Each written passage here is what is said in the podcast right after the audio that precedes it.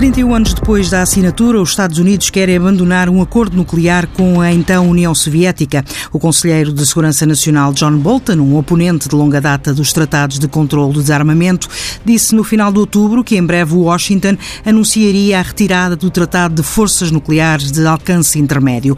O acordo foi assinado em 1987 por Reagan e Gorbachev e levou os dois países a destruírem 2.692 mísseis de curto e médio alcance com capacidade para serem armados com ogivas nucleares. Americanos e soviéticos comprometeram-se ainda a não fabricarem novas versões destas armas nem das plataformas móveis que permitem os lançamentos. Agora, a administração Trump acusa Moscovo de estar há vários anos a violar o acordo e alega ainda que o aparecimento de potências como a China criou uma nova realidade estratégica no mundo e por isso o acordo apenas entre os dois países já não tem validade. A Rússia nega qualquer violação, mas tem também falado na possibilidade de sair do tratado, alegando que este impede de criar armas iguais às que os vizinhos, como a China, estão a desenvolver. Neste mapa mundo conto com a presença de Carlos Gaspar, investigador do Instituto Português de Relações Internacionais. Boa tarde, professor. Faz sentido esta ideia hum, defendida tanto por russos como americanos de que começam a ficar em desvantagem em relação à China? Os Estados Unidos e a Rússia têm eh, vantagem do ponto de vista da capacidade tecnológica, mas desvantagem do ponto de vista dos números. Porque, eh, eh, embora a China tenha sido beneficiária dos acordos de 1987 entre Reagan e Gorbachev, uma vez que metade dos mísseis de alcance intermédio, metade dos SS-20 russos, soviéticos, estivessem apontados à China, uh, uh, os Estados Unidos insistiram contra a vontade da, União Soviética em que se desmantelassem todos os mísseis SS-20, quer estivessem apontados à Europa, quer estivessem apontados à Ásia, não apenas por causa da China, mas também, sobretudo, por causa do Japão, um aliado dos Estados Unidos. A China foi, portanto, um beneficiário dos acordos de 1987, mas não é signatário. E, portanto, pode ter e tem uh, uh, muitos mísseis de alcance intermédio. A maior parte da uh, capacidade da China nesse domínio, cerca de 90% dos mísseis chineses são mísseis de alcance intermédio. estamos a falar de pelo menos 3 mil mísseis, mais do que aqueles que foram destruídos depois do acordo de 1987. Portanto, há uma vantagem em números, uh, não há uma vantagem uh, tecnológica e rapidamente, quer a Rússia, quer os Estados Unidos, podem contrabalançar a capacidade da China nesse domínio. Os Estados Unidos defenderam, defendem que o, o, tratado seja alargado a outros países, nomeadamente à China, mas não só. Não é realista. Não é possível que a China. Não, é possível, mas não é realista. Não é uma estratégia realista, mas é uma maneira de conversar com a Rússia uh, uh, sobre o assunto. É mais realista haver um novo acordo com a Rússia que limite uh, a aplicação dos acordos ao teatro europeu. ou, se quiserem, às relações entre os Estados Unidos e a Rússia, que exclua, de alguma maneira, a Ásia, ou pelo menos a Ásia Oriental, desse tratado. Não é evidente como é que isso se faz, como é que se verifica, como é que se aplica, mas apesar de tudo seria uma fórmula mais realista do que uh, pensar que a China pode vir uh, a assinar um acordo desse tipo, até porque a maior parte da força de mísseis uh, chinesa é justamente são justamente mísseis de alcance uh, intermédio, enquanto que a maior parte, o essencial das forças, neste caso nucleares, da, União, da, da Rússia e, da, e, dos Estados Unidos, são mísseis de longo alcance, uh, estacionados em terra ou noutras plataformas. Donald Trump e Vladimir Putin vão se encontrar no domingo em Paris, à margem de, de, das cerimónias do, do, armistício. Este vai ser, sem dúvida, um, um tema em, em, análise. O que é que pode sair desta, desta conversa? Eh, não é evidente o que é que, o que é que possa sair dessa conversa. e também é provável que na Cimeira de Helsínquia, a seguir à última Cimeira da NATO, Trump e Putin tenham falado sobre esse assunto já. Este é um assunto que está em cima da mesa desde 2014. Quem denunciou as violações russas do Tratado ANF foram, uh, foi o Presidente Obama, em 2014. Uh, eh, o Presidente Trump limitou-se a denunciar a instalação destes novos mísseis de cruzeiro terrestre, se quiser dizer assim. Uh, há, efetivamente, um interesse comum, quer dos Estados Unidos, quer da Rússia, ou pelo menos dos militares norte-americanos e dos militares uh, russos, em desenvolver estas armas para contrabalançar as capacidades uh, chinesas, mais do que uh, em reiniciar a querela dos euromísseis, como nos anos 80, até porque os russos devem ter má memória da querela dos euromísseis. Acabou por lhes correr mal depois do presidente Mitterrand ter ido ao Bundestag em 1982 dizer que na Europa os pacifistas estavam do lado da Europa Ocidental e os mísseis estavam do lado do bloco uh, uh, soviético. A NATO também há, há, muito que anda a falar de uma possível uh, violação por parte de, da Rússia. Não é possível, ela é perfeitamente evidente. O presidente Putin, de resto, disse que os acordos ANF eram uma relíquia da guerra eh, fria, não se pode ser mais uh, Sim, explícito. Mas, mas Jason e, Stoltenberg e nunca fala sabe, nessa tão taxativamente, diz sempre a hipótese. É provável que esteja. É um diplomata e, portanto, tem que manter as hipóteses em uh, aberto, não é? mas toda a gente sabe, desde 2014, quando o Presidente Obama denunciou o desenvolvimento deste, de, deste míssil, que havia uma violação, e é uma violação maciça, e não é a única eh, a Rússia também deixou de respeitar os acordos sobre a limitação das armas eh, convencionais eh, e quer recuperar uma parte da sua liberdade estratégica que está condicionada pelos acordos que marcam o fim da Guerra Fria. A Rússia é uma potência revisionista e não aceita os acordos que marcam o fim da Guerra Fria, que estabelecem os termos da paz no fim da Guerra Fria, seja com a anexação da Crimeia, sejam as fronteiras da Ucrânia Oriental, sejam as armas convencionais na Europa, sejam os mísseis de alcance intermédio. A Rússia não se tem coibido de, de, de, destas atitudes. O fim deste tratado, hum, quais poderão ser as consequências? Para a China? Não, para, para a Europa, para os Estados Unidos, para a Rússia. Para, para os Estados Unidos e para a Rússia significa que podem uh, uh, responder melhor à capacidade crescente da China neste, neste domínio. Há uma grande desvantagem regional, se quiser, nestas duas relações. Os Estados Unidos, para contrabalançarem a capacidade da China neste domínio, têm que depender muito de meios muito sofisticados e muito caros de eh, eh, de penetração do espaço eh, chinês. Tem de fazer a partir de mísseis lançados ou de bombardeiros, dos B-1, ou através de mísseis lançados a partir de submarinos. É mais fácil ter os mísseis em Guam ou no Japão uh, do que ter nestas uh, plataformas mais uh, sofisticadas e isso também obriga a China, quer no caso de mísseis russos, quer no caso de mísseis norte-americanos, a tornar a sua defesa uh, uh, territorial mais, mais densa e mais, e mais cara. E, portanto, há aqui um efeito de balança uh, importante. no caso da, da, da, Europa Ocidental, os países ocidentais não têm sequer que depender do, dos Estados Unidos para contrabalançar uh, os mísseis, os novos mísseis russos podem desenvolver eles próprios, deviam desenvolver eles próprios, na nova indústria europeia de defesa, essa capacidade.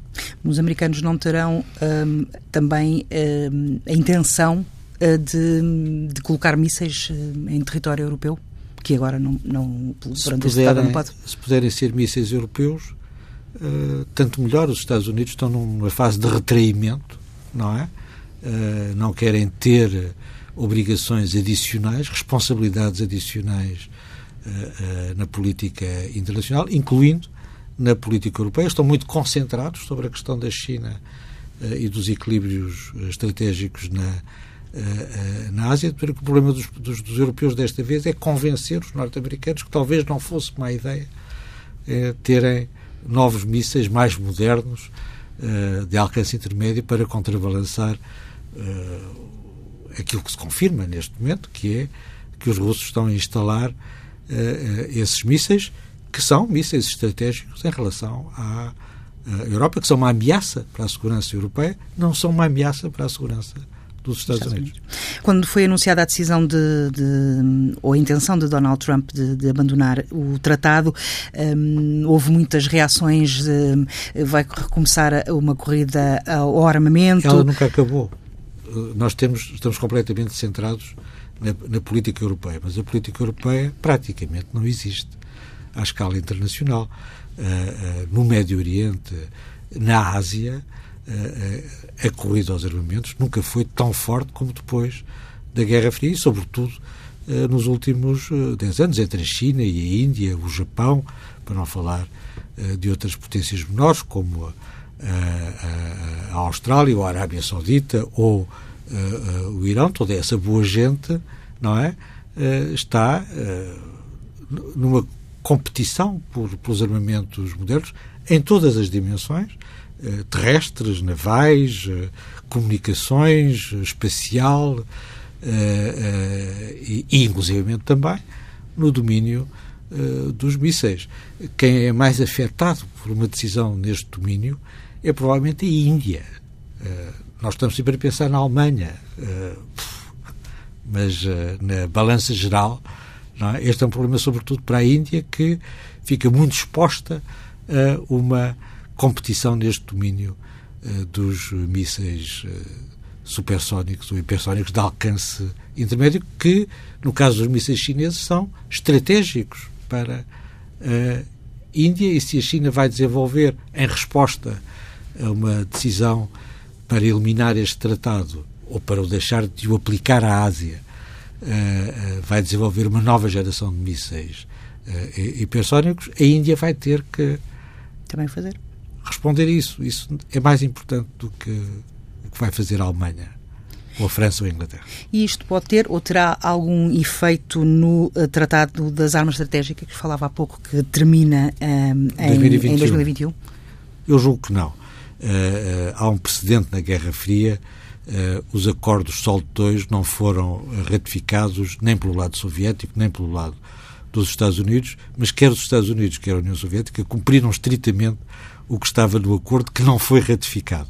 E, portanto, não é impossível nós imaginarmos que, se for, essa, se for esse o interesse dos Estados Unidos e da Rússia, que uh, continuem a cumprir uh, aqueles limites estabelecidos no, no tratado e, nesse domínio, não há nenhuma razão para pensar uh, uh, o contrário. Aquilo é um tratado entre as duas principais potências uh, nucleares, as únicas que têm aquela quantidade de armas estratégicas.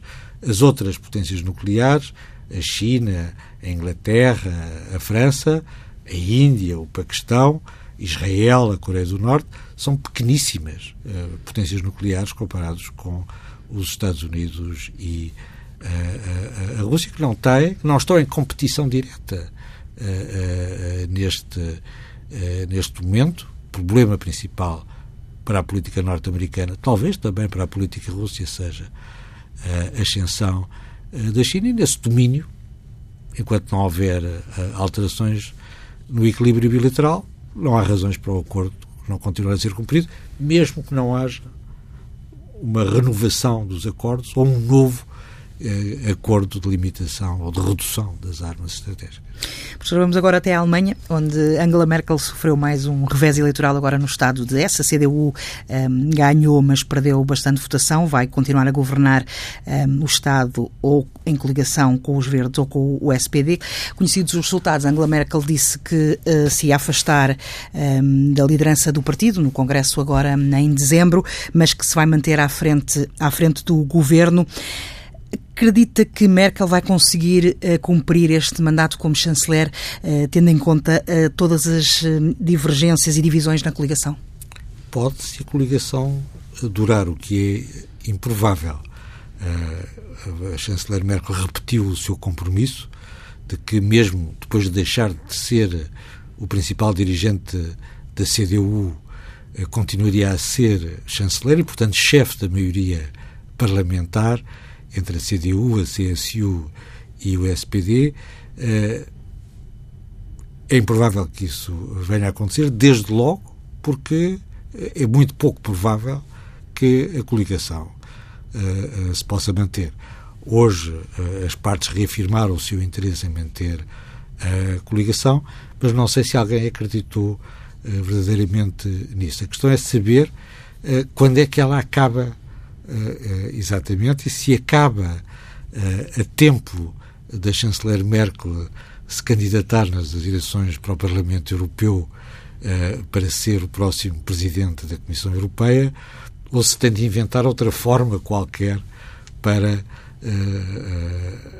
a chanceler Merkel iniciar essa possível nova etapa na sua carreira política. Ela garantiu que não se recandidataria a qualquer cargo político quando abandonasse o governo alemão. Pois, mas verdadeiramente ser Presidente da Comissão Europeia não é um cargo político. Embora se, haja um esforço para dizer o contrário, eh, trata-se de um diretor-geral eh, com várias direções-gerais que são uma Comissão eh, Europeia e pode-se interpretar aquilo que ela disse eh, como não se voltar a candidatar a um cargo político na Alemanha. Na Alemanha. Eh, ela não disse que era, não é? Fora da Alemanha, no contexto é, na Alemanha não se candidataria a nenhuma posição política na CDU, uh, nem a outro cargo, na política alemã, a política europeia é diferente, ou pode ser diferente. Em todo caso, a posição dela será sempre de recusar uh, e de resistir às pressões que, evidentemente, vão ser feitas a partir sobretudo do, do Partido Popular Europeu, para ela aparecer uh, à frente das listas do, do, das eleições europeias, tanto mais que não existe um candidato, e mais importante, uh, quer o PPE, quer os socialistas europeus sabem que vão ter que encontrar um candidato comum depois das eleições europeias, que vão mais uma vez perder. Eles têm perdido todas as eleições desde 2014. Já lá vai um certo tempo que não ganham uma eleição. Nas próximas eleições do Parlamento Europeu, eh, com sorte, eh, o PPE e o SPD conseguem eh, uma maioria no Parlamento Europeu, mas tem que ter um candidato comum. É? E o candidato comum, aliás, pode sequer não ser nem o candidato que um, que um dos partidos ou outro dos partidos apresente às eleições. Pode ser uma figura exterior. Uma figura exterior eh, respeitada por todos e que não se tenha candidato em nenhum lugar político, mas seja forçada pelas circunstâncias a assumir eh, a candidatura perante o Parlamento Europeu, mesmo sem ter sido eleita para o Parlamento Europeu. Vamos então conhecer agora o livro que nos recomenda hoje. É um livro magnífico do um jovem historiador, David uh, Castanho, que é meu colega no Instituto Português de Relações Internacionais. David Castanho escreveu um livro sobre Soares e a Revolução, uh, que é um livro muito interessante, e agora escreveu uma espécie de segundo capítulo que é Ianes e a Democracia. O primeiro livro tratava do período da transição revolucionária, depois do 25 de Abril. O segundo livro trata da consolidação lenta, difícil, conflitual uh, da democracia constitucional no período em que o general Ramalhães é presidente da República entre 1976 e 1986. É um livro magnífico que nos faz lembrar como tudo foi difícil uh, na institucionalização da democracia pluralista em uh, Portugal. É editado pela Objetiva, uma filial da Penguin em Portugal. Recomendação do professor Carlos Gaspar a encerrar mais um Mapa Mundo. Voltamos para a semana. O Mapa Mundo é uma parceria da TSF com o Instituto Português de Relações Internacionais.